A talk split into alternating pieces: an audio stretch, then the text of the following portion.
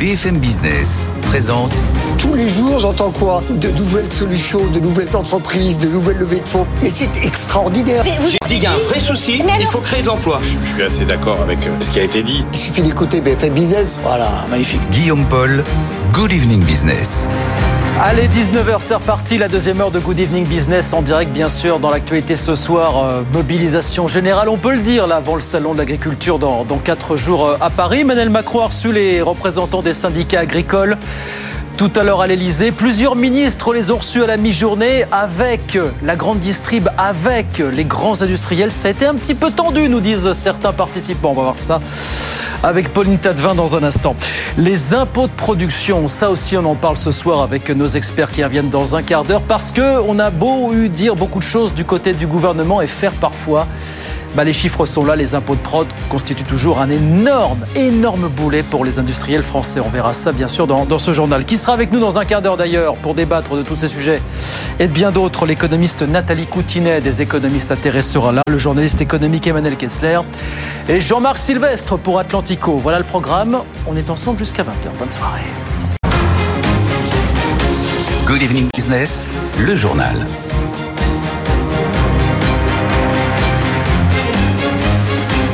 Donc on fait tout du côté du gouvernement pour calmer les, les ardeurs des agriculteurs avant le début du, du salon euh, samedi prochain. Bonsoir Pauline. Bonsoir Guillaume. Il se trouve qu'il y avait une nouvelle réunion euh, à la mi-journée au ministère de l'Agriculture pour parler notamment du respect des prix pour les producteurs. Il y avait tout le monde.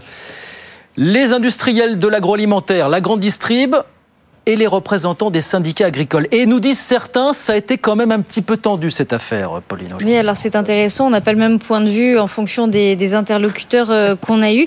Euh, les participants avec lesquels on a discuté, en fait, ne semblent pas avoir été à la même réunion. C'était pas du tout tendu, euh, nous dit un représentant de la grande distribution. Le représentant de la FNSEA, lui, il estime que l'ambiance s'est dégradée par rapport au tout premier comité de suivi des négociations commerciales. Il dénonce l'attitude des distributeurs qui se sont d'après lui tous cachés derrière leurs petits doigts, tous sauf le patron de Lidl, dit-il, le seul qui a mis en avant euh, la prise en compte par tous les acteurs de la filière des indicateurs de coûts de production euh, fixés par les interprofessions. C'est nécessaire, disent-ils. Ces agriculteurs, ils réclament un renforcement de la loi et la sacralisation en quelque sorte de ces indicateurs pour ne pas qu'ils soient contournés. À en croire un représentant de l'industrie agroalimentaire qui était aussi présent au ministère de l'Agriculture, Bruno Le Maire a en tout cas tapé du poing sur la table comme jamais vis-à-vis des centrales d'achat euh, qui sont basées à l'étranger. Chacun en fait a joué sa carte dans une équation qui est difficile à tenir entre mieux rémunérer les agriculteurs d'un côté et puis faire en sorte que les prix n'explosent pas euh, pour les consommateurs euh, de l'autre, avec en toile de fond le vrai problème, résume une source, c'est celui de la souveraineté alimentaire. Le risque, nous dit cette source, c'est de faire du tripatouillage réglementaire. Cette source qui voit une loi Egalim 4 arriver gros comme une maison. Bon, qu'est-ce qui ressortira de tous ces entretiens? Gabriel Attal parle en tout cas demain matin 9h, 9h. conférence de presse avec a priori, on l'espère, enfin on verra en tout cas de nouvelles annonces pour le monde agricole. Merci Pauline, vous restez avec nous, on va parler des résultats de Carrefour dans quelques minutes, hein, qui sont tombés tout à l'heure, juste après la, la clôture des, des marchés financiers. 19h04 en France toujours. Bah oui, le gouvernement a beau dire, beau promettre, faire, parfois ça ne suffit pas. C'est l'Institut Montaigne qui nous le dit aujourd'hui. Le poids des impôts de production en France continue d'être deux fois plus élevé qu'en Europe. Caroline Morisseau. La France reste la pire élève de la classe européenne en matière d'impôts de production. Seule la Suède arrive derrière, mais c'est parce que là-bas, ces impôts servent en grande partie à financer le modèle social. Ce cas particulier mis à part, la France bat tous les records. Les impôts de production représentent 4% du PIB, c'est deux fois plus qu'ailleurs en Europe. Et si l'on regarde les chiffres en valeur absolue, les écarts sont spectaculaires. En 2022, les impôts de production ont atteint 105 milliards d'euros en France, c'est trois fois et demi de plus qu'en Allemagne. Les efforts de Bercy pour tenter d'alléger la facture n'ont donc pas permis de rebattre les cartes. Pire, le poids des impôts de production a même légèrement augmenté. La baisse de la CVAE a en effet été compensée par de nombreuses hausses, taxes sur le foncier bâti, cotisation foncière des entreprises ou encore hausse du versement transport. Dans ce contexte, l'Institut Montaigne dénonce le report de la suppression définitive de la CVAE à 2027 au lieu de 2024. Un mauvais signal alors que les impôts de production restent un enjeu majeur pour l'attractivité et la compétitivité de la France. Caroline Morisseau, en Europe, c'est une une donnée qui dit quelque chose de ce qui se passe en ce moment. En janvier, en janvier 2024, la part de marché du véhicule électrique en Europe est repassée sous les 11%, alors qu'elle avait été en moyenne l'an dernier à 14,6%. Bah oui, les ventes de voitures électriques qui ont notamment pas mal souffert de l'arrêt assez soudain de pas mal d'aides publiques en Europe, notamment le bonus environnemental qui a disparu du côté de l'Allemagne. 19h06, Pauline, on revient à vous parce qu'on le disait, Carrefour vient de publier ses résultats annuels juste après la clôture des marchés financiers. Bénéfice net d'un peu plus d'1,6 milliard d'euros l'an dernier, plus 23% sur un an. Le PDG Alexandre Bompard continue de faire toujours mieux, de soigner les prix sans dégrader la performance. C'est ce qu'il a dit tout à l'heure, apparemment. L'année 2023 a été une année pleine de challenges, d'après Alexandre Bompard. Inflation, euh, baisse des volumes jamais vus euh, depuis euh, la fin des années 80, mais Carrefour, dit-il, confirme la solidité de son modèle et la pertinence de son plan à horizon 2026 hein, qu'il a eu l'occasion de dérouler lors de, des, des, derniers rendez-vous du groupe. Son ambition, en fait, c'était que les produits de marque distributeur représentent 40% des ventes d'ici 2026. Eh bien, il est déjà à 36%. Euh, ce qui fait une augmentation de 3% euh, sur un an. Euh, Carrefour progresse aussi sur le e-commerce avec un volume des ventes en hausse de 26% à 5,3 milliards d'euros. Il continue de développer son réseau de magasins franchisés et en location gérance. Hein, c'est aussi un gros objectif. Le réseau de franchisés réaliserait désormais la moitié du chiffre d'affaires total du groupe. Et puis Carrefour est allé un peu plus loin que son objectif d'un milliard d'euros d'économie par an. Pour 2024, Alexandre Bompard, il se dit confiant. Il prévoit notamment en Europe des conditions de marché plus favorables avec une inflation ralentie, espère-t-il, et une restauration du pouvoir d'achat des consommateurs. Son objectif, c'est de tenter d'améliorer sa stratégie de prix sans remettre en cause la performance financière de son groupe. C'est ce qu'il a dit il y a quelques minutes lors d'un call avec euh, les analystes. En attendant, il annonce euh, racheter pour 700 millions d'euros de ses actions en 2024 et accroître le dividende versé à ses actionnaires de 55%. Voilà pour les résultats de Carrefour. On verra ce qu'en disent les marchés, bien sûr, demain à l'ouverture à 9h. Puis ça y est, l'Union européenne a donné son feu vert à la fusion d'Orange et de Massmobile en Espagne. Opération très importante pour Orange. Opération pour le secteur très important, le secteur des télécoms européens qui s'attend à une nouvelle vague de consolidation. Léo Dumas.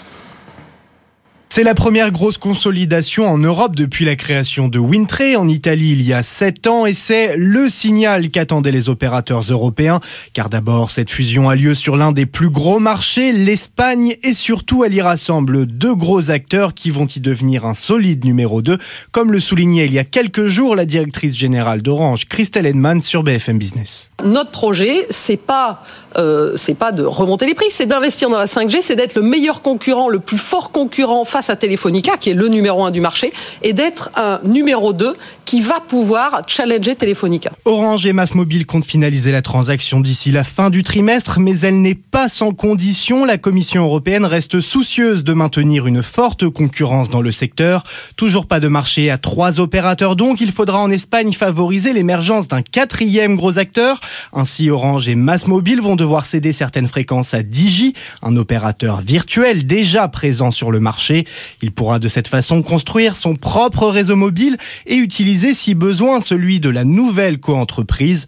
Avec ses contreparties, Bruxelles entend préserver l'intérêt des consommateurs malgré les plaintes des opérateurs. Léo Dumas, et puis c'est la bonne nouvelle du jour. On a appris que le plus grand réseau de hackers au monde qui s'appelle Lockbit avait été démantelé par l'agence britannique de lutte contre le crime organisé. Démantèlement rendu possible, il faut le dire, grâce à une vaste coopération internationale.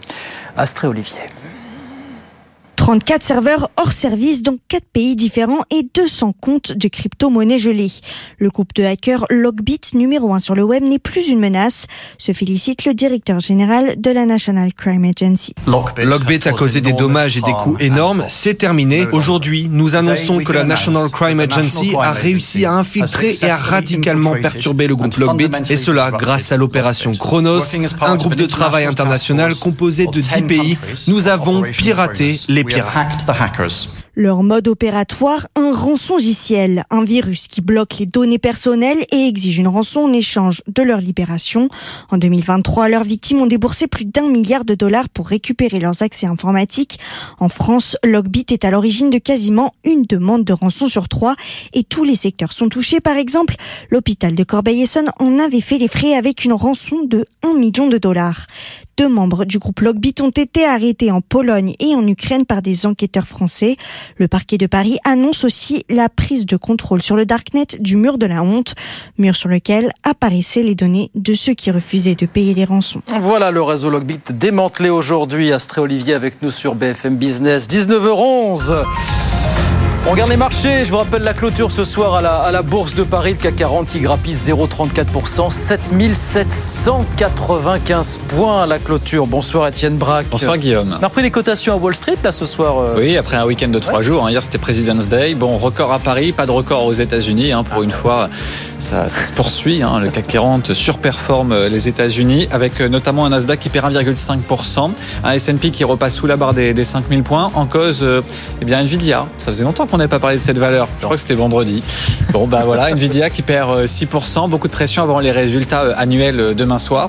Et donc euh, cette baisse de 6% fait passer Nvidia de la quatrième capitalisation mondiale à la euh, sixième, avec euh, bien sûr un titre qui a pris plus de 50% depuis le début de l'année. Donc là, il y a quelques inquiétudes. hein. Demain soir, ça passe ou, ou ça casse. Donc euh, forcément, quand vous avez un peu plus de 1700 euh, milliards de capitalisation boursière et vous perdez 6%, eh bien euh, ça fait plonger l'ensemble des indices américains. Et puis un dernier mot quand même sur une acquisition euh, aux États-Unis euh, de Discover. Vous savez, euh, quatrième opérateur euh, des cartes de crédit, Visa, Oui. Mastercard, American Express. Ben Discover se fait racheter par Capital One pour un peu plus de 35 milliards de dollars. C'est la plus grosse opération dans le secteur des cartes de paiement de toute l'histoire des États-Unis. Merci beaucoup Étienne. Étienne Braque avec nous sur BFM Business, 19h12. On revient dans un instant avec nos experts jusqu'à 20h. On a beaucoup de choses. Mobilisation générale avant le salon des agriculteurs euh, le samedi prochain. Est-ce que la France met l'écologie au frigo quand on voit certains arbitrages récents du côté du gouvernement Et puis, on parlera de pas mal de choses, bien sûr. Est-ce qu'il faut sanctuariser en France une période sans grève? Un peu comme ce qu'on fait en Italie aujourd'hui. Un ministre a dit aujourd'hui que c'était quelque chose qui pouvait se regarder. Tout ça plus d'autres choses jusqu'à 20h, bien sûr. À tout de suite. BFM Business présente Good Evening Business, les experts du soir. Allez, 19h15, les experts sont là jusqu'à 20h pour refaire toute l'actu économique du jour, bien sûr. Emmanuel Kessler reste avec nous, journaliste économique. Rebonsoir Emmanuel. Bonsoir. Nathalie Coutinet est avec nous. Bonsoir, Nathalie, économiste de la santé, maîtresse de conférence à Paris 13, membre des économistes atterrés. Et puis Jean-Marc Sylvestre est avec nous. Jean-Marc, bonsoir, éditorialiste à Atlantico. Les agriculteurs, on sent que ça s'agite là, 4 jours du salon de, de l'agriculture.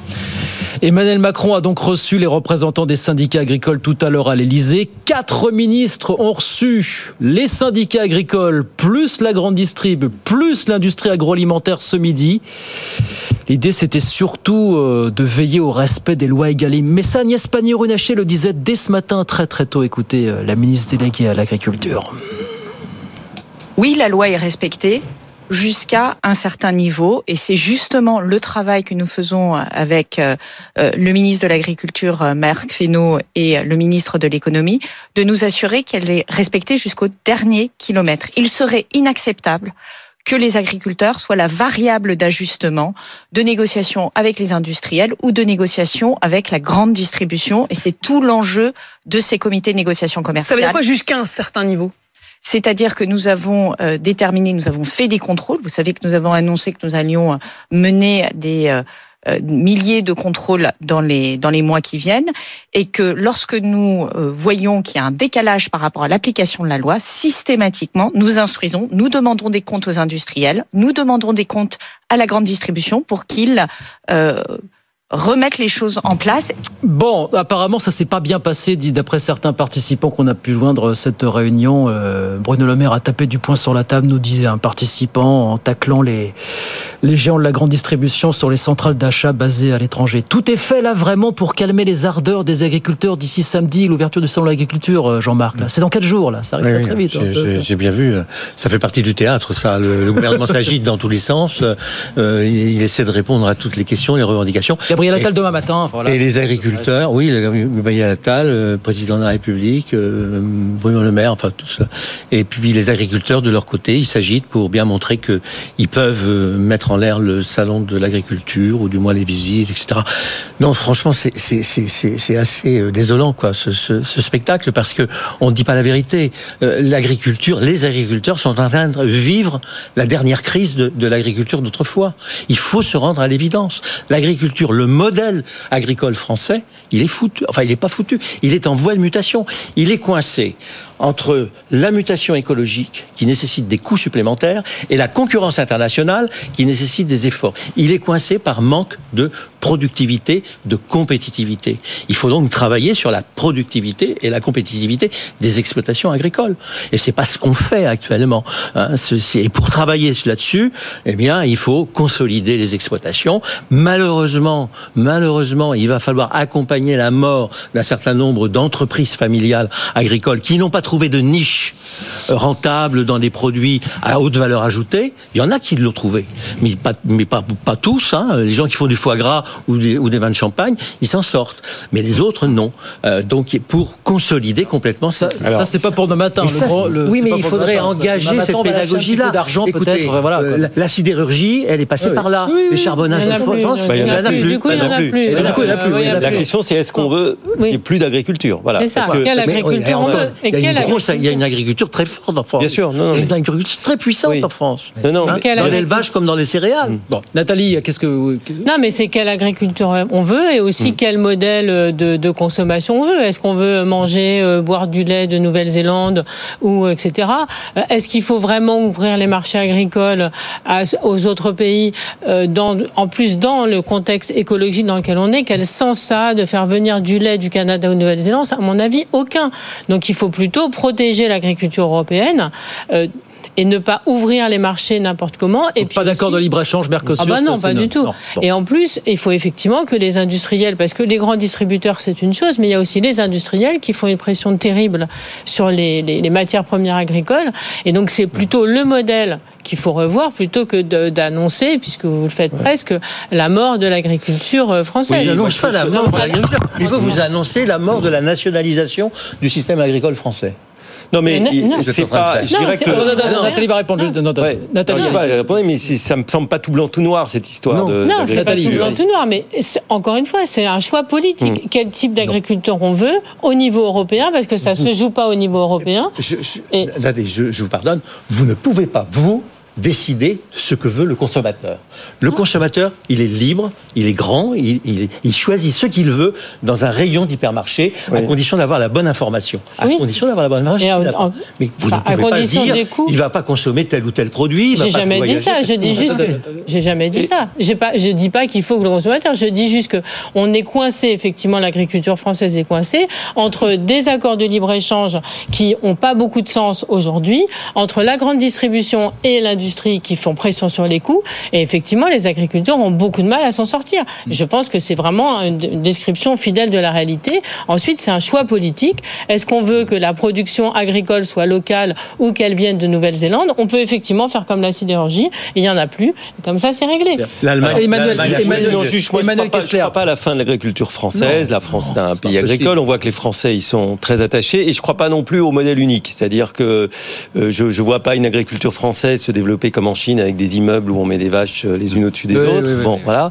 Non, mais il faut donner la vocation. Vous voyez bien les en chiffres. En même temps, c'est vrai bien que... les, chiffres de la démographie agricole sont, absolument terribles aujourd'hui. Enfin, oui, alors c'est parce que aussi on gagne en productivité parce que la surface agricole, elle reste quand même assez importante euh, en France. Donc il y a des, des, et, et, par ailleurs, le consommateur lui-même, il est contradictoire. Voilà, c'est pour ça que je dis sûr, bien sûr. Euh, parce qu'à la fois, il veut plutôt maintenant, il commence à, à avoir conscience qu'il y a des défis écologiques, il veut de la qualité, mais il n'est pas forcément prêt à payer. D'où la crise du bio à laquelle on assiste, parce que le, la consommation de bio euh, remet en cause la, la, la, le modèle économique d'un certain nombre d'agriculteurs qui s'étaient convertis. Donc, moi, je, je crois que c'est vrai que c'est un dossier compliqué parce que on a quand même un, une agriculture française, oui, qui est encore une agriculture souvent familiale, qui doit probablement se consolider, mais je dirais jusqu'à un certain niveau et pour certains types d'agriculture, parce que la France reste attachée à, mmh.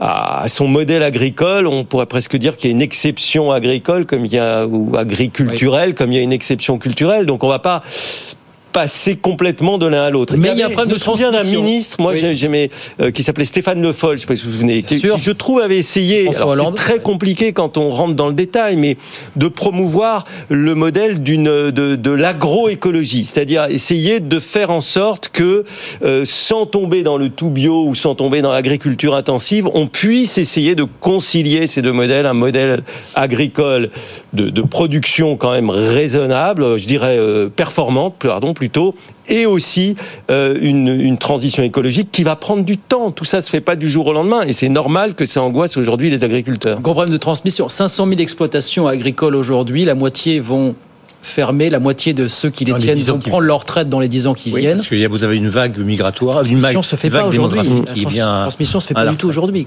Non, mais il y a aussi quand même, il faut entendre qu'il y a un problème européen. C'est quand même la politique agricole commune qui est questionnée. Il y a des manifestations d'agriculture ailleurs, en Allemagne, en Pologne, en Grèce. Donc il y a bien une difficulté de faire survivre l'agriculture européenne avec le modèle de la PAC qui a été très performant, mais qui aujourd'hui effectivement pose un certain nombre de questions. Et je pense que les agriculteurs ont raison de, de- de poser la question de la PAC. Et, et c'est en lien avec quand même l'ouverture des marchés à des, à des pays ou à des agriculteurs qui ne respectent pas les normes qu'on impose euh, en Europe. Et je pense qu'on les impose légitimement parce que la question quand même de, de- des pesticides, la question de l'écologie agricole est forte, fortement importante. et que on sait aussi que euh, tous les pesticides, et les agriculteurs sont d'ailleurs touchés en premier, tous ces pesticides, Oui. bah, c'est un coût pour la santé parce que ça fait des maladies et ça a un coût énorme sur la santé. Donc il faut peut-être réfléchir Mais intelligemment. ce que je Puisque- comprends oui, pas, c'est qu'on tape sur la PAC. La France est quand même très largement bénéficiaire, de bénéficiaire de la cette PAC. politique Oui, agricole oui, commune qui, pour le coup, si on a une agriculture qui reste quand même performante, il faut rappeler qu'en termes de balance commerciale, où on est mauvais surtout sur l'agriculture, on est moins bon qu'avant, mais on reste quand même excédentaire.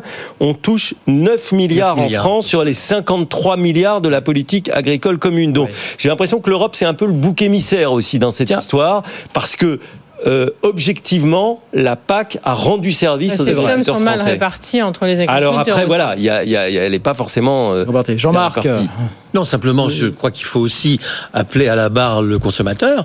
Euh, et le consommateur, il a le droit d'exiger que l'on connaisse euh, l'origine des produits, euh, la façon dont ils ont été fabriqués, où ils ont été empaquetés, etc. Tout ce Mais que ça, vous dites pas le est cas. juste. C'est pas le cas. C'est pas le cas. Aujourd'hui, vous achetez une brique de Non, lait, mais vous ne savez sûr. pas d'où elle vient. C'est pas le cas. Mais donc il l'achète pas. Il faut pas qu'il l'achète. C'est pas le prix qui est le seul facteur de. de Ah bah dans le un contexte d'inflation, enfin on n'est plus dans l'hyperinflation, mais dans le contexte Oui, inflationniste eh qu'on bien connaît oui, mais il encore, faudrait si, quand même le savoir Ah bah si oui. le poulet que l'on vous achetez, il vient d'Ukraine ou il vient d'ailleurs, à quelles conditions. Mais c'est pas indiqué. Est-ce qu'il vaut mieux payer C'est pas 10 centimes indiqué. de plus la brique de lait plutôt que de les impôts partent ça, en subvention aux agriculteurs. Il faut peut-être être un peu intelligent à un moment donné. Oui, je crois que ça, les Français sont. Alors, Regardez ce que fait- regardez ce que fait- qui c'est le patron ils sont assez prêts à comprendre. Ils Mais ils sont assez prêts à comprendre ce- genre de choses. Et puis il y a la qualité aussi, parce que moi j'étais en Provence, j'ai goûté de l'agneau local. Euh, ça n'a rien à voir avec l'agneau néo-zélandais, hein, franchement. euh, pas voilà. cher. Euh, ben pas si cher que ça parce que c'était acheté dans un dans un dans Serpico. une, euh, dans, un une enseigne de la grande distribution que je ne citerai pas donc qui visiblement a le souci de travailler avec des producteurs locaux ce qui est quand même de plus en plus le, le cas parce qu'on tapait sur mais localement il y a quand même des gens qui travaillent bien. Tiens, puisqu'on parlait des pesticides, trois minutes avant la pause pour vous poser cette question qu'on qu'on- qu'on lit et qu'on entend de plus en plus. Est-ce qu'on est en train de mettre l'écologie au frigo en France quand vous voyez ce qui se passe sur le ma prime rénov qui a été rabotée d'un milliard, quand vous voyez le leasing social qui a été lancé au 1er janvier avant d'être supprimé euh, un mois et quelques jours euh, plus tard, quand vous voyez notamment ce qui se passe sur les pesticides aujourd'hui, est-ce que vous dites bah voilà, ces petites séries de renoncements là, on commence à mettre l'écologie euh, au frigo temporairement? Mais non, non seulement on commence, mais on va bien être obligé de reculer. Ça les- va continuer encore Oui, comme ça on va ouais bien être obligé de reculer euh, les objectifs ou de les, de les baisser ou de, ou de les prolonger parce que il y a, y, a, y a des secteurs qu'on imagine, dont on a du mal à imaginer la transformation de ces secteurs automobiles. Enfin, euh, on est en train de se, on, est, on va pas subventionner les achats d'automobiles électriques au niveau où elles sont actuellement. Pendant tout ça, il va falloir tout Vous subventionner. avez vu le recul des ventes euh, véhicules électriques en Europe, là, avec Ah oui, la bah, c'est- suppression du paraît- bonus en Allemagne, en Norvège. Voilà, qui, doit, qui va acheter un véhicule électrique aujourd'hui Bon, est-ce qu'on met l'économie, l'écologie au frigo là euh, en France, en Bah, c'est sûr que c'est pas la préoccupation majeure des décideurs politiques qui, Non. réfléchissent pas à, moyen, à moyen terme et c'est c'est dommage. Hein. Euh, Bon, euh, c'est- c'est c'est un drame même. Hein. C'est- Pour moi, c'est un drame. Moi, je pense que bon, il y a, a, y a, quand même euh, une, une, volonté d'avancer sur ces sujets, oui. mais on a derrière une question de finances publiques qui fait Et que oui. euh, choix, on, va, on faut faire des choix, mais en étant dans ma contraste prime avec discours volontaristes des, Oui. des derniers mois, des Bien dernières années. sûr, bien sûr. euh, C'est- C'est un et- choix politique quand même. Et vous vous souvenez que Sarkozy, au sein de l'agriculture, s'était fait des amis quand il dit il y en a marre de, de, de ces discours écolos, on va revenir euh, voilà, aux intérêts des, des producteurs. Mais, mais euh, sur l'histoire de ma prime rénov, il y a, il y a quand même une approche qui peut être euh, intéressante, c'est qu'on a vu que le dispositif tel qu'il avait été mis en place au début a suscité des abus, a pas toujours été efficace. Absolument. Je, je lisais une étude qui montrait que quand les gens avaient fait ma prime rénov, finalement ils chauffaient plus, donc on n'avait pas fait le bilan. Et c'est souvent, par exemple, ce que dit la, la, la, la Cour des comptes, qui avait fait aussi un rapport sur ma prime rénov, c'est-à-dire que on peut aussi réduire l'enveloppe, mais essayer de mieux l'utiliser. Aussi parce que tout le budget n'aurait pas été mangé de, toute façon. de mieux oui. faire le Oui. diagnostic de performance énergétique au au départ pour savoir ce qu'il faut faire comme Donc je pense que euh, c'est pas forcément une bonne chose que de sursubventionner ou de subventionner à guichet ouvert et que peut-être le fait de réduire, non pas supprimer, Hmm. mais réduire des- ces subventions peut finalement conduire à des dispositifs plus efficaces et Oui. mieux contrôlés. D'autant que tout le budget n'aurait pas été grignoté, notamment parce que vous manquez de personnel certifié en France pour faire les travaux. Voilà, non, mais y y hein. enfin, il y a effectivement des décisions qui peuvent être bonnes et de réfléchir à la façon dont sont prévues euh, les. les- c'est la même chose pour oui la rénovation, mais aussi les diagnostics, euh, etc. Qui, De performance bon, S'il énergétique. faut réfléchir à, une meilleure adaptation, mais de toute façon, il y a quand même un renoncement, euh, en tout cas un recul sur euh, la question écologique. La France a d'ailleurs été condamnée euh, à ce niveau-là. C'est ce qu'on appelle l'affaire du siècle. Et bon après, c'est des choix politiques qui sont faits. On, on est d'accord, on n'est pas d'accord. Mais là où Jean-Marc Silva a raison, c'est qu'on ne pourra pas réussir cette transition écologique dans l'automobile uniquement à coup de subventions. Voilà, c'est le- le- la, la France, elle est quand même toujours biberonnée aux subventions euh, et, et c'est pas comme ça que ça marche. Il faut qu'il y ait des modifications des comportements. Il faut qu'il y ait euh, un travail sur les coûts de production. Voilà, c'est tout. Ce qui est- ce qui est terrifiant dans le, dans le Remarque. système français, c'est que dans toute la sphère publique, on n'a absolument pas la culture du résultat. On a la culture de la quantité. Il nous faut des moyens en hommes, en capitaux, etc. Mais on n'a pas la culture du résultat. C'est ce que vous disiez. Non, on commence par fixer un agenda, un calendrier avant voilà, de s'occuper des moyens d'y Mmh. arriver. C'est ça le problème. Donc on les a pas. Donc il faut absolument faire de la productivité interne. Grand soir n'est pas pour nos matins, j'adore cette expression. Dès qu'on peut la Le sortir. grand soir n'est pas pour nos matins. Allez, 19h30 sur BFM Business. FM Business présente Good Evening Business, les experts du soir. Allez, 19h34, on est toujours avec Emmanuel Kessler, Nathalie Coutinet, Jean-Marc Sylvestre, nos experts ce soir jusqu'à jusqu'à 20h. Alors, on a beaucoup de choses ce soir encore. D'abord, vous savez que la, la France est sous la menace d'une grève des, des aiguilleurs de la SNCF le week-end prochain, après celle des, contrôleurs le week-end dernier. Vous savez que tout ça a relancé un petit peu le débat sur le fait de savoir s'il fallait faire en France comme en Italie, c'est-à-dire sanctuariser des périodes de l'année où il est interdit de faire grève. Écoutez ce que disait Marie Lebec ce matin, ministre des Relations avec le Parlement. Elle dit Ah, c'est pas quelque chose euh, qui est complètement exclu. Écoutez ce qu'elle disait. La question de la protection de ce droit de grève, elle est essentielle, mais je crois qu'on peut s'interroger sur le recours au droit de grève quand on a une mission de service public. Euh, on le voit bien, il y a là, on est en période de vacances, mais cet été, euh, nous aurons euh, les Jeux Bah, les Olympiques. Jeux Olympiques, oui. Ça mettra la France à l'honneur, ça mettra des sportifs qui s'entraînent depuis quatre ans à l'honneur.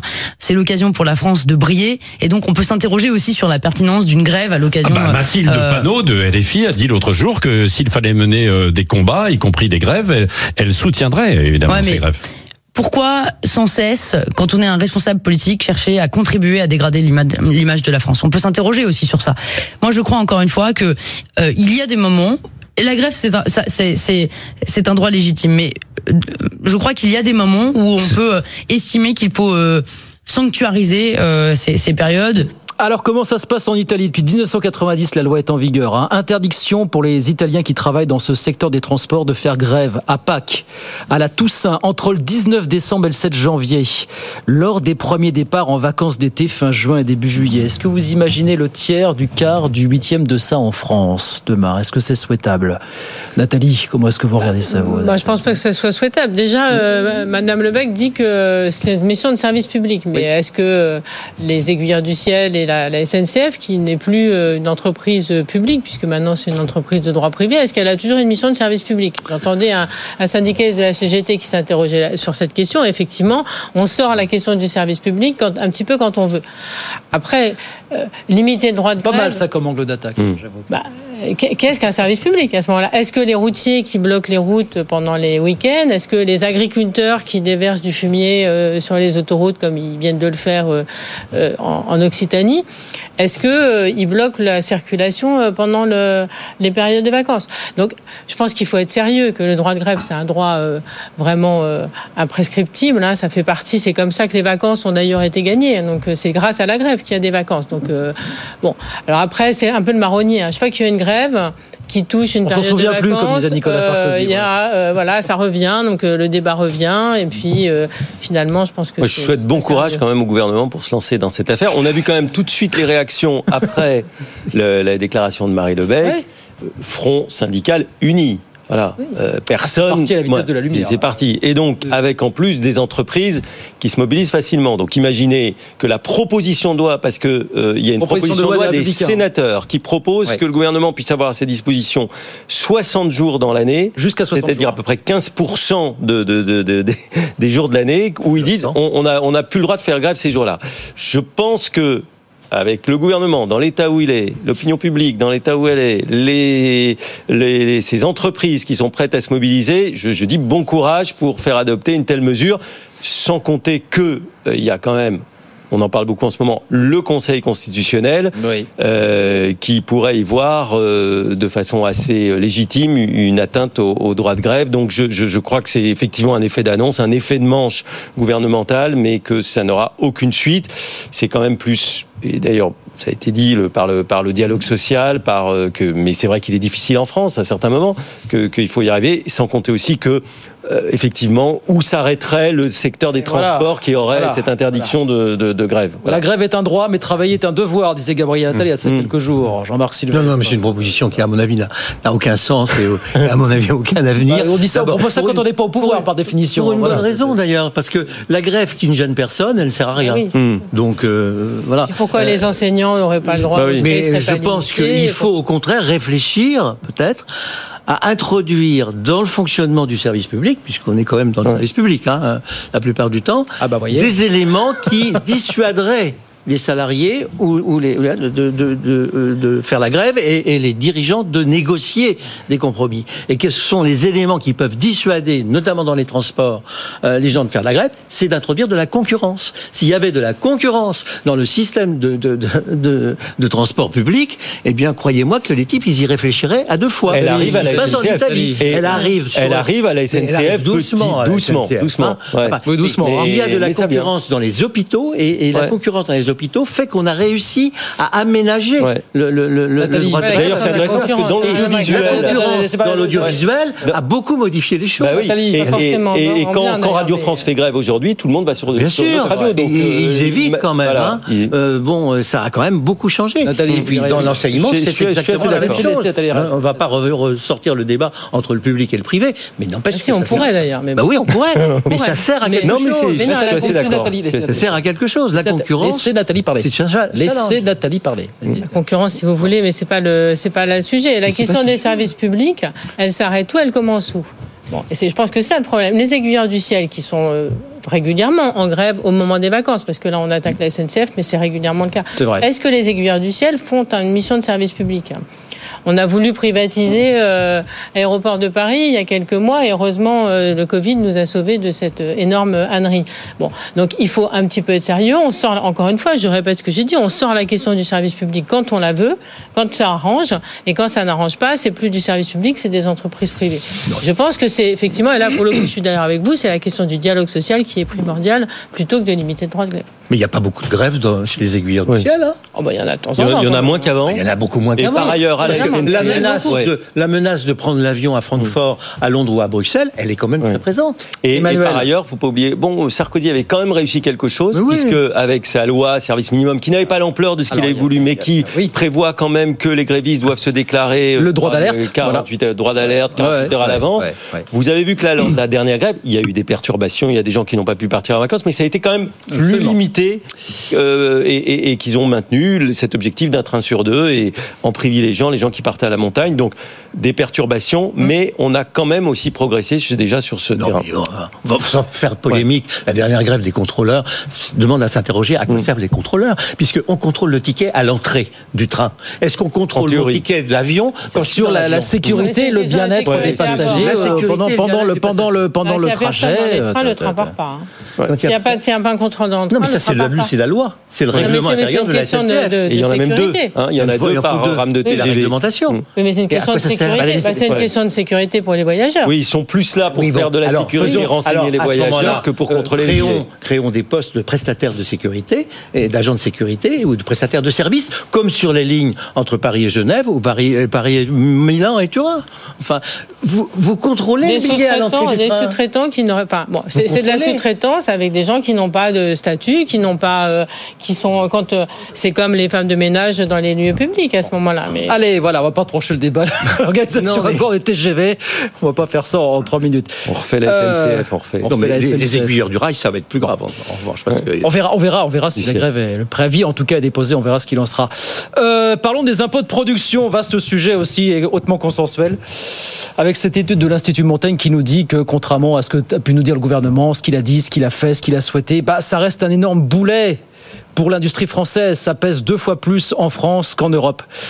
En 2022, nous dit l'Institut Montaigne, les impôts de prod pesaient 4% du PIB. 2021, c'était seulement 3,8% parce que oui, d'un côté, on a baissé la CVAE, mais de l'autre, vous avez d'autres impôts de production qui ont augmenté les impôts fonciers, la contribution sur l'apprentissage, le versement mobilité. Donc finalement, on en est toujours au même point.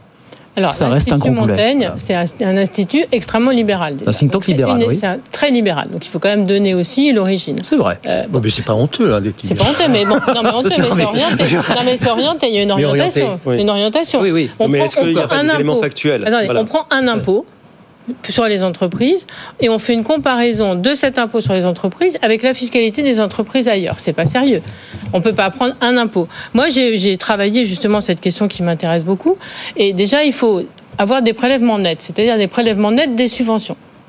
Et si on veut comparer euh, les différents pays, il faut prendre des pays comparables avec des taux, et ressembler les impôts qui sont comparables. Et si on fait cette analyse-là, et si on la fait sur longue période, les données sont plus du tout les mêmes. Effectivement, les impôts de production ont très légèrement les prélèvements nets. Alors, je vais parler de prélèvements nets, c'est-à-dire l'ensemble des impôts aux entreprises moins les subventions et les aides, exonération, etc. Ils ont très légèrement remonté, mais ils ont beaucoup baissé sur la période précédente. Ils ont baissé en particulier de 95 à euh, 2022 et ils ont encore plus baissé de 2000 à 2022, tel point que euh, ils étaient euh, en début de période de 3 points supérieurs à la moyenne de pays comparables. On va pas prendre la Belgique, on va pas prendre les Pays-Bas, on va prendre des pays qui ont une fiscalité comparable et qui sont aujourd'hui à 0, à euh, 0,1,3 points au-dessus de ces pays-là. Donc ils ont baissé en France, ils ont baissé régulièrement en France depuis la période. Mais si vous prenez juste une courte période, euh, il faut prendre la, il faut pas prendre deux ans, il faut prendre une analyse sur le plus Ils sont focalisés sur ce problème parce qu'on a un gouvernement qui a semblé vouloir prendre les choses en main de ce Ah bah point oui, de vue-là. bon, c'est pour ça qu'on s'est focalisé. il n'y a pas que l'Institut Montaigne hein, qui est arrivé à ces conclusions. Moi, j'ai retrouvé une note d'un site qui s'appelle Fipeco. Oui, qui est fait Fipeco, par, François euh, Ecal. Qui dit à peu près la même chose, hein, Bah Fipeco que là, l'Institut les données de Montaigne. Elles sont là, les données de Fipeco. Bah, montant des impôts de production, 4,7% du PIB en France en 2022, 2,3% en zone euro, toute entreprise confondue, y compris Oui, les entreprises individuelles, et 2,5% en Union Oui, européenne. mais si vous prenez les prélèvements nets, Hmm. à ce moment-là, vous comparez. Si vous vous pouvez pas comparer euh, des impôts qui n'ont pas les mêmes assises, qui sont pas calculés exactement de la même manière dans les différents pays. Si vous voulez comparer la fiscalité sur les entreprises entre différents pays, il faut prendre des, des- données qui sont comparables. Non, non, mais Et si après- on prend des données comparables, les résultats sont pas du tout les Après, mêmes. il y a un juge de paix qui, euh, sur lequel tout le monde sera d'accord, c'est quand même le niveau des prélèvements C'est obligatoires ce en que j'allais France. dire. Le, le Voilà. niveau global des prélèvements euh, fiscaux et, et- et sociaux, euh, c'est. Oui, mais ils sont payés aux deux tiers par les ménages. Ils sont payés aux deux tiers par Oui, les ménages. d'accord, mais ils pèsent sur l'activité économique. C'est un choix de société. Oui, c'est un choix de d'avoir une économie socialisée Non, à plus de non. 50%. C'est un choix d'avoir une protection sociale. euh, Mais si elle marchait, bah, elle marche très bien la protection sociale. Enfin, elle marche pas très bien, mais elle marche Enfin, bien. moi, je même. trouve pas qu'elle marche très bien. Enfin, regardez la santé, ça marche pas très bien. Regardez l'école, Est-ce qu'on ça veut réduire les dépenses Regardez tout ça. Non, l'école, c'est pas la protection sociale. Bah si. Non, non, non, ça fait pas partie de la protection sociale. ça marche. On peut pas dire que les services publics et sociaux français marchent bien. C'est Il pas y, a, vrai. il y a beaucoup de, il y a quand même, on a, d'abord il faudrait comparer justement, il faudrait comparer à ce qui se passe ailleurs. La protection sociale, c'est quand même un Non, rempart mais- à la pauvreté. Le système des retraites, il est en équilibre, donc il faut pas non plus faire des, dire des choses qui sont pas, qui sont pas justes. Le système des retraites, sans la réforme, ils étaient déjà, il était déjà en équilibre. Il y a, Donc, euh, sur- pour rester sur ouais. les impôts de prod, il y a quand même ce- ce- cette comparaison assassine avec l'Allemagne, toujours et encore, finalement, avec un poids deux fois plus élevé. Évidemment, ça reste le grand. Même, si, vous, si les- même si vous prenez l'ensemble des prélèvements obligatoires, on est quand même. Voilà, même si les coûts salariaux avec même des se, semelles de plomb. se sont rapprochés, mais je crois qu'au fond, au- au-delà des chiffres, ça, ça pose euh, deux questions, qui est euh, le niveau de nos, nos prélèvements obligatoires, qui ne pourra pas baisser tant qu'il n'y aura pas une baisse du niveau de nos dépenses publiques. Voilà, donc ça c'est le c'est le vrai sujet, c'est qu'aujourd'hui le gouvernement ne peut pas baisser les impôts, que ce soit. Ah bah si on va faire 10 milliards d'économies. Alors Voilà, mais non, mais dépenser les dépenses de Oui. fonctionnement, il faut. Voilà. Ah bah oui. Euh, donc là, il y, a- il y a un vrai sujet de. Il n'y a plus de Mais pourquoi est-ce que vous voulez réduire les dépenses publiques? Pourquoi vous voulez réduire Bah, parce que les si on impôts veut baisser les impôts. Mais pourquoi voulez-vous Parce baisser que les si vous impôts voulez redonner de l'air à la Parce c'est que ça, mais ça, on ça- a un problème de compétitivité avec Mais 100 qui n'est milliards de déficit de la balance commerciale. mais, qui n'est pas, lié à la qui n'est pas lié à la fiscalité. On, revient sur C'est des. c'est un élément. Laissez, attendez, laissez Nathalie Non, finir. c'est un élément. Allez-y, Nathalie, allez-y, allez-y. Je pose la question. Bah, la question, justement, qui est très traitée par les économistes, en dehors de la courbe de l'affaire, qui n'avait aucun sens. La question qui est vraiment traitée par les économistes, c'est de savoir quel est, est-ce que l'impôt est effectivement dissuasif? Dissuasif à produire, dissuasif à, euh, à faire à l'initiative, etc. Le discours de, de, de l'affaire des années 80. Eh bien, non. Il n'y a pas d'études qui montrent. Est-ce que vous arrêtez de travailler l'impôt sur le revenu? Non, mais Parce tout que un l'impôt sur le revenu, il y a très peu de gens qui le payent. Alors, effectivement, il n'est pas Un peu de gens, il y a 50% des ménages qui le payent. 50% des ménages. Oui, quand même. Et je perds Oui. pas que des Pas très impôts. peu. Est-ce que, est-ce que parce que vous payez des impôts, vous allez arrêter de produire, arrêter d'investir? Non. Donc, Ah, vous voulez absolument baisser les impôts euh, Non, mais. L'attractivité américaine aujourd'hui il sur y a les parfois des- investissements, elle passe, elle la passe France est beaucoup un par des la pays les plus fiscalité. attractifs euh, en Europe parce que c'est parce que les Il impôts qu'on a une protection sociale, qu'on a une productivité. Il y a euh, ça. bon, Non, mais il y a parfois Emmanuel un discours Kessler, un pour peu conclure là-dessus, caricatural du, du MEDEF euh, lors de chaque rentrée sur le, le- le niveau des, de- de- de- des prélèvements sur les entreprises. Mais euh, quand même, dans la compétitivité française, on ne peut pas ignorer ce Non. point alors qu'on est dans une compétition la internationale assez féroce sur un qui certain nombre de. C'est pas la compétitivité coût, encore une fois, qui est la plus dramatique, c'est plutôt la compétitivité euh, hors prix, c'est-à-dire la question de l'innovation, la question de l'investissement, et c'est celle-là qui, qui pose vraiment problème en France. Mais Allez. la question de l'investissement, de l'innovation ne fonctionne que si vous avez un système concurrentiel fort, il incite justement à ça et, qui, incite. et qui- et qui produit Bah, des c'est le résultats. CICE, c'est plein de performants. d'exonération euh, des Oui, entreprises. on notera d'ailleurs que le, le- le- le mouvement d'inversion sur les charges d'entreprise a commencé sous le quinquennat de Eh François oui, sous Hollande. François le CICE, pour- c'est Parce qu'on a 2014, tellement 2014, tapé sur le 2015. quinquennat de François Hollande de que le- ce qu'on appelait le pacte de compétitivité, qui est devenu le CICE. Euh, rendons à César ce qui appartient à César, c'est François Hollande. Ça a presque Comme 10 ans. le- l'impôt à la source. Comme l'impôt à la source. qui a été mis là, en œuvre sous Macron, mais qui mis ans. Et en France François Hollande. Stratégie a fait une étude très intéressante sur le CICE qui n'a absolument pas fonctionné. Mais Bien. l'impôt à la source a bien fonctionné. Allez, trois minutes avant trois minutes avant vos humeurs pour dire un mot euh, du nucléaire, Euh, parce que vous savez que pour relancer le nucléaire, conformément à ce qu'a décidé Emmanuel Macron, on compterait pas trop sur l'EPR tel qu'il existe, mais on comptait sur une nouvelle version baptisée pour l'instant EPR 2. Sauf que le journal Les Échos nous disait aujourd'hui que bah, il y avait du retard. Il y a du retard dans l'élaboration des plans. Ils devaient être achevés en fin 2023. Ils sont toujours pas. Il faut dire que le, le coût d'un retard pris une fois le chantier est sans commune mesure avec celui d'un délai supplémentaire. Donc on préfère à la limite qu'ils prennent un peu plus de temps pour faire leur plan, plutôt qu'ils lancent quelque chose qui va mettre des années euh, à aboutir. Voilà. Mais enfin quand même, c'est révélateur de quoi ça? Même des plans, on a du mal. Mieux vaut tard que jamais. Oui, d'accord, mais enfin. C'est 12 ans de retard, c'est pas mal. Flamanville, oui. Là, pas, là, pas, Ouais, pas sur ce ouais, calendrier. Ça, c'est sur les futurs. C'est futur, même on a, on a du mal à faire émerger les plans définitifs de l'EPR2, la version améliorée finalement. Voilà, je sais pas ce que Ah, c'est. d'ailleurs, Peut-être vaut mieux que ce soit maintenant qu'on Oui, ait un peu de retard voilà, et qu'ensuite la mise en œuvre se fasse dans les délais et qu'on n'ait pas ce qu'on ait eu sur, euh, sur Flamanville. Euh, bon, on, on- Panly- c'est censé- Panly, c'est en censé, euh, sortir un peu la tête de l'eau quand même. hein. Oui, attendez, attendez l'an prochain, attendez l'an prochain. Opérationnels qui, étaient assez positifs. Oui, mais il y a quand même beaucoup d'éléments exceptionnels là-dedans, Emmanuel, hein, les résultats d'EDF. Hein. Euh, meilleure euh, productivité du parc nucléaire, les prix qui sont restés élevés. Mm.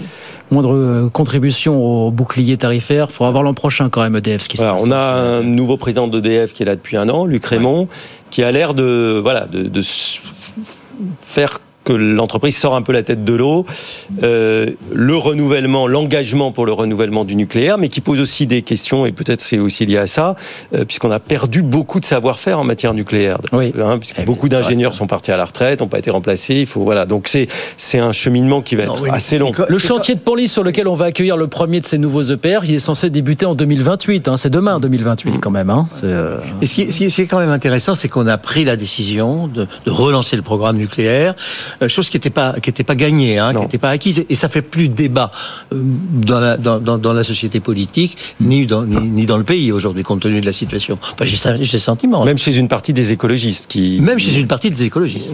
Nathalie. Mieux vaut tard que jamais, vous dites aussi, oui. Le nucléaire Traîner 6 mois, un an de retard sur les plans plutôt que 5, Continue 6, de 7 penser ans de que c'est retard. extrêmement dangereux, mais bon. Oui, non, mais euh, c'est- Ah, bah c'est oui, le vrai alors là, sujet. évidemment, C'est euh, bien parce que a- c'est dangereux qu'il faut, faut pas y aller trop donc vite. je préfère qu'ils prennent leur temps. Oui, Après, il y a la question du marché européen de l'électricité, mais c'est un sujet Ouais. en soi euh, qui, euh, qui serait à revoir. Voilà, et euh, c'est important qu'en France, on ait une autorité de sûreté nucléaire dont, dont j'ai assez étudié le fonctionnement, qui, Ah, qui est quand même. Elle est redoutable. Oui. Elle est mieux. avec EDF. Mais tant mieux. Et il y a parfois, des, il y a souvent des tensions entre EDF et l'autorité de sûreté nucléaire, mais on est dans un pays démocratique où l'autorité de sûreté nucléaire peut jouer son rôle. Et je crois que ce n'est qu'à cette condition qu'on peut aller plus avant, dans- parce que effectivement, le risque, euh, les, les dangers du nucléaire sont réels, et euh, il faut que cette autorité joue pleinement son rôle. Elle n'a pas hésité il y a encore quelques jours à nous dire que les délais pour l'ouverture de Flamanville étaient tendus. Pas impossible, mais tendus. Donc on dit les choses de manière très très cash du côté de l'autorité de bien, sûreté nucléaire. Mais oui, bien sûr que c'est bien, évidemment. 19h53, il nous reste 3 minutes. Bah, c'est l'heure de l'extra time comme tous les soirs. Vous connaissez le principe maintenant, vos humeurs du soir, coup de gueule. Coup de cœur en 30 secondes chrono, c'est malheureusement la règle. Nathalie, est-ce que vous voulez commencer? Allez, 30 secondes pour vous. Eh ben, moi, je trouve pas normal que le livret A soit bloqué, enfin le taux de rendement du livret A soit bloqué à 3%, parce que c'est l'épargne des, des plus modestes et c'est une épargne qui, du coup, est à perte compte tenu du niveau d'inflation. Et je pense que Bruno Le Maire aurait dû accepter de relever un petit peu le, le taux de rémunération du livret A. Voilà, parce que c'est les plus modestes, même si ça finance le logement et qu'on en comprend les raisons, euh, c'est une question de, de justice. Vous avez annoncé ça l'été dernier, je crois, le gel du, du livret. Mais il y a eu A. un, il y a eu une, euh, il a été attaqué Oui. et euh, il a gagné. Euh, le recours a été perdu. Voilà le coup de gueule ce soir de Nathalie Coutinet. Ben oui, c'est c'est violent. hein. Ah oui, c'est violent, mais c'est comme ça. C'est violent, Oui, on s'y fait. Petit Il à manque que la on petite décharge électrique, Oui, mais on la sent. pensais, ouais. On prévoit ça pour la rentrée prochaine. Jean-Marc, Jean-Marc, Sylvestre, 30 secondes. Ah je un coup de gueule sur une- pour une start-up qui s'appelle Zoe avec un tréma sur le i, euh, qui a d'ailleurs été présentée ces jours-ci, et qui fait euh, à partir d'un logiciel tout un check-up euh, de santé des, des individus. Alors le check-up avec les analyses, les radios, euh, les prises de sang, l'intelligence artificielle là-dedans avec un algorithme très compliqué. Ils sont, ils viennent, ils ont fait une levée de fonds assez importante à, à peu près dans le monde entier. Ils ont, ils ont embauché des gens vraiment très calés, et, et je trouve qu'on a absolument besoin de faire de la prévention en matière de santé pour mieux vivre et puis pour vivre plus longtemps. Les mutuelles. Contrairement à l'assurance maladie, s'intéressent à la prévention. Ah mais on fait pas cette prévention en Ne s'est jamais, Eh oui. ne s'est jamais beaucoup intéressé à la prévention, malheureusement, notre système de santé. Zoé, voilà, donc, dans la médecine préventive, le coup de cœur de Jean-Marc ce soir. Emmanuel, alors, encore un bouquin. Alors, Monsieur oui. Bouquin. hein, Non, mais j'ai parce que j'ai fait comme vous, j'ai pris trois jours de vacances et je me suis régalé avec cette petite pépite Ah, qui s'appelle Hitchcock s'est trompé. C'est un professeur de littérature qui revisite un film que tout le monde connaît qui s'appelle Fenêtre sur cour en 1954 et il montre que tout ce qu'on croit dans ce film est faux, notamment que le coupable qui est démasqué par euh, James Stewart en fait n'était pas coupable. Donc il le fait de façon Hitchcockienne parce que la thématique du faux coupable est complètement Hitchcockienne et en même temps il démonte un truc qui est très contemporain, c'est le complotisme. Comment on se met tous à croire à une thèse qui est fausse. C'est vraiment génial, c'est très amusant à lire et donc je vous le conseille. Ça s'appelle Hitchcock s'est trompé aux éditions de minuit. C'est signé Pierre Bayard. Et ben voilà pour votre coup de cœur ce Voilà. soir. Merci beaucoup à tous les trois. Emmanuel Kessler, journaliste économique, Nathalie Coutinet, maîtresse de conférence à Paris 13, membre des économistes atterrés, Jean-Marc Sylvestre,